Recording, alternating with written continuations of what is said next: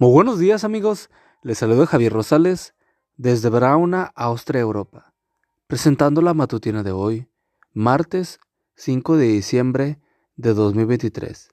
La matutina de jóvenes ya por título, El trencito que pudo. La cita bíblica nos dice, nosotros confiamos en el Señor, Él nos ayuda y nos protege. Salmos 33:20. ¿Qué tienen en común las siguientes expresiones? Número 1 Querer es poder. Número 2. El cielo es el límite. Número 3. El que persevera vence. Número 4. No hay cosas imposibles sino personas incapaces.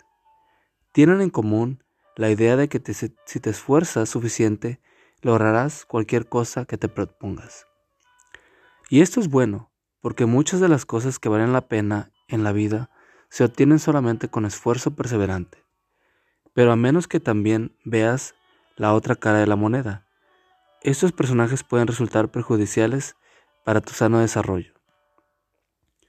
Esto lo explica la doctora Carol Cannon, directora de la clínica de El Puente, un centro para el tratamiento de conductas adictivas. La doctora Cannon cree que muchos niños y jóvenes crecen imitando al trenecito de la historia infantil. El trenecito que pudo.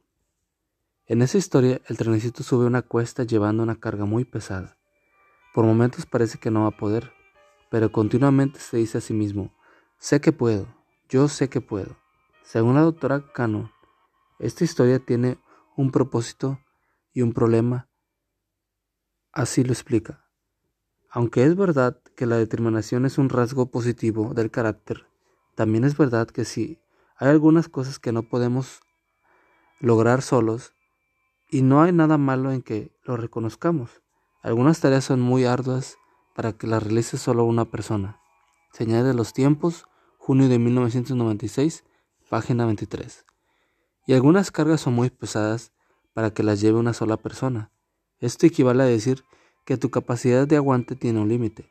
Significa que hay algunas tareas que podrás alcanzar por ti mismo, pero otras habrá que para las cuales necesitas, necesitarás ayuda. Y no hay nada de malo en pedir ayuda cuando la necesites. Por esta razón, la doctora Cannon prefiere la segunda versión de la historia. En esta otra versión, el trenecito se da cuenta de que la carga es demasiado pesada y pide ayuda, aunque no la recibe inmediatamente. El trenecito insiste hasta que finalmente otro tren le brinda su apoyo. ¿Está clara la lección? Pide ayuda cuando la necesites. Dame, Señor, sabiduría y valor para pedir ayuda cuando de verdad la necesite. Amigo y amiga, recuerda que Cristo viene pronto y debemos de prepararnos y debemos ayudar a otros también para que se preparen, porque recuerda que el cielo no será el mismo si tú no estás allí. Nos escuchamos hasta mañana. Hasta pronto.